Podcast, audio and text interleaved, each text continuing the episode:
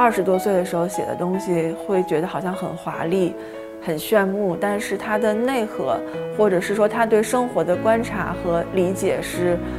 不够具体，但是它也有另外的一番趣味。当代生活有关系的这样的一些写作，我觉得真正的现实生活是一个取之不尽、用之不竭的宝藏。你只要每一天都在生活，然后每一天都在体验，慢慢的你就会从这种像水一样流过的日子里，发现一些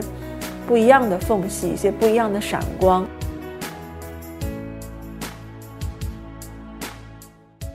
心知心智前沿，我是 Eco Talks 讲者廖晶，我。第一份工作是在北非的阿尔及利亚，呃，地中海边上的一个国家，风景很优美。呃，当时我的职位是在一个中国公司的项目里做翻译。呃，在那个环境里，怎么说呢？相对来说，翻译是一个比较辅助性的岗位。那家公司是以工程师为主导的。然后我大概做了两年之后，呃，就从那里离职，然后回到北京。回到北京之后，在另外一家汽车公司，也是类似的岗位，呃，也也是一个以工程师为主、以技术人员为为主导的这样的一家汽车公司。我觉得我的专业背景，包括我自己的兴趣爱好，始终没有在这两个行业里面找到自己的热情和冲动。然后当时我就想，我还能做些什么？好像，嗯，想来想去，好像就是写文章好像还行。然后就去尝试看能不能再写一点什么。后面跳槽去了媒体，在媒体当记者那段经历，我觉得对我的帮助非常大。我在《新婚之夜》的后记里面也提到过这一段经历，它会让我接触各个层面的人，更广泛的接触当代的社会。然后你跟这些人接触的时候，你会在不停的对他们发问，看他们是处在一个什么样的状态。嗯，他们在工作中遇到的问题，他们在生活中遇到的问题，因为我们当时那个杂志还是以这种当代的都市的职场中的这些，呃，采访对象为主。我觉得这是一个非常好的了解当代社会生活的一个契机。那么记者的工作同时也是比较自由的，不需要坐班。我也觉得这样的一个工作可以让我更好的就是保住我自己，可以有一个。呃，自己读书或者自己看电影、自己写作的这样一个空间，虽然我们现在经常说“社畜”这个词儿，好像做什么都一样，你做什么都是打工人，做什么都是一个齿轮或者一个零件。但是具体到每个人的工作状况，这个工作是喜欢还是不喜欢，它的差别还是非常大的。所以那段经历对我来讲是很宝贵的一段经历。从那段时间开始，我开始呃试着开始写一些跟小说沾边的一些小文章，我记得那个时候，现在也有，就是三联生活周刊上有一个叫“生活圆桌”的栏目，然后那个时候他们每期收四篇稿子，一篇稿大概八百字左右，要求的就是一些比较有趣的小文章，然后我那时候就一直就给经常给他们投稿，然后写一些小故事，写的看起来还蛮像真实的故事，其实都是编的。但是因为它是一个呃，相对于像杂文式的一个栏目，它并不是一个小说的栏目，所以还是要求有一定的真实性，至少是真情可感的一些一些故事，还要有一定的趣味。我觉得那那些小小文章对我来说是一个很好的写作的训练。就你怎么能在一个固定的篇幅里面到达一个比较好的趣味，然后同时还要有一点转折。但是后来跟我。经常联系的编辑离职之后呢，我就没有再写。但是那个时候养成的一个讲小故事的习惯就一直保留下来。我觉得对于现在的写作来说，也算是一个基础或者一个开始吧。当时最大的转变就觉得好自由啊，因为不用坐班了。然后经常出去采访，见不同的人，觉得很开心。我觉得与其说是重新发现自我，不如说是对自我的一种回归。因为我觉得我性格中是有一种。自由散漫的一一些因素，在我可能说好听点叫随性，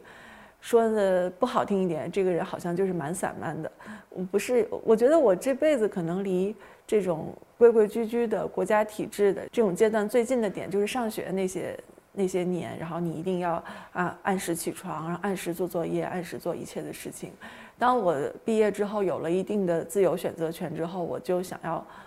很想要过一种我自己想要的状生活状态，比如说，我希望我有时间读书，有时间写作，有时间看电影，然后有时间去接触一些不同的人和事，而不是每天坐在办公室里。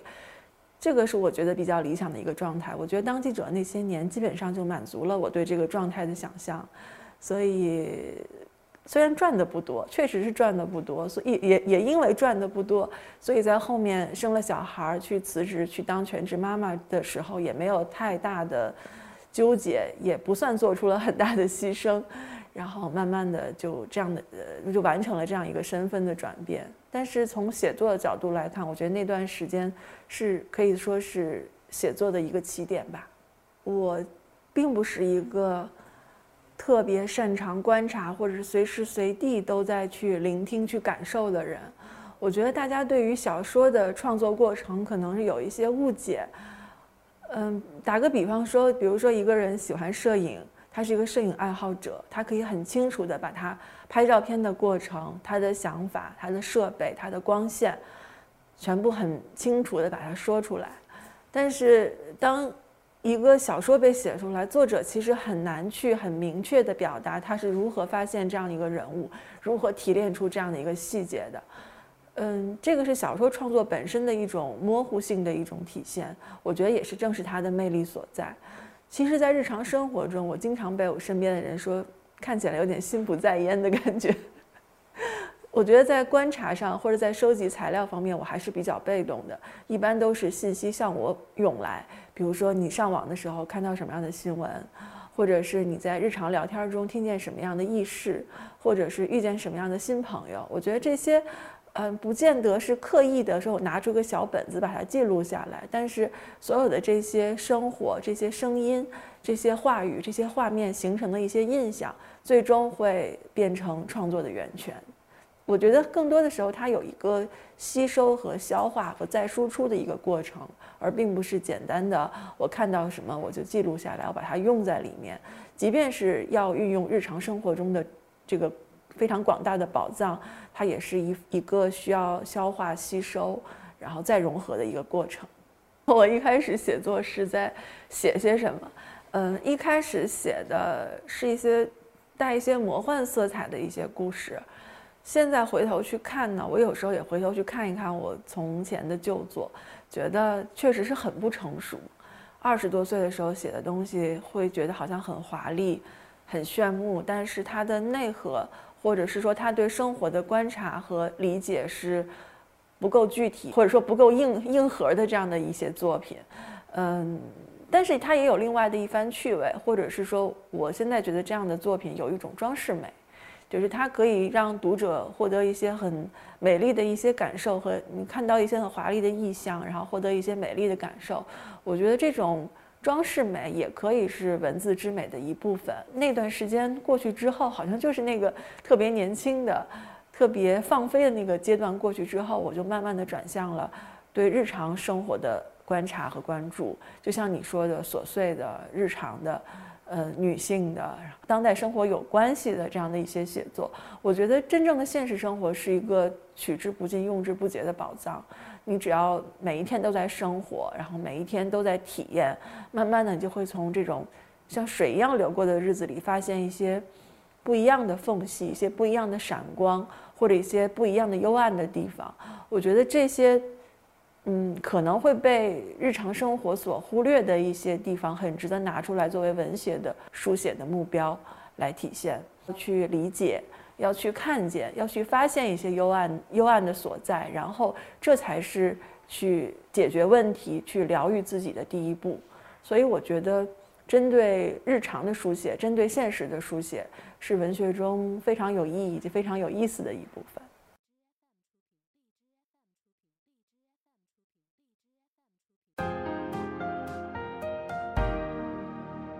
完整版新知视频，请至一刻 Talks APP 观看。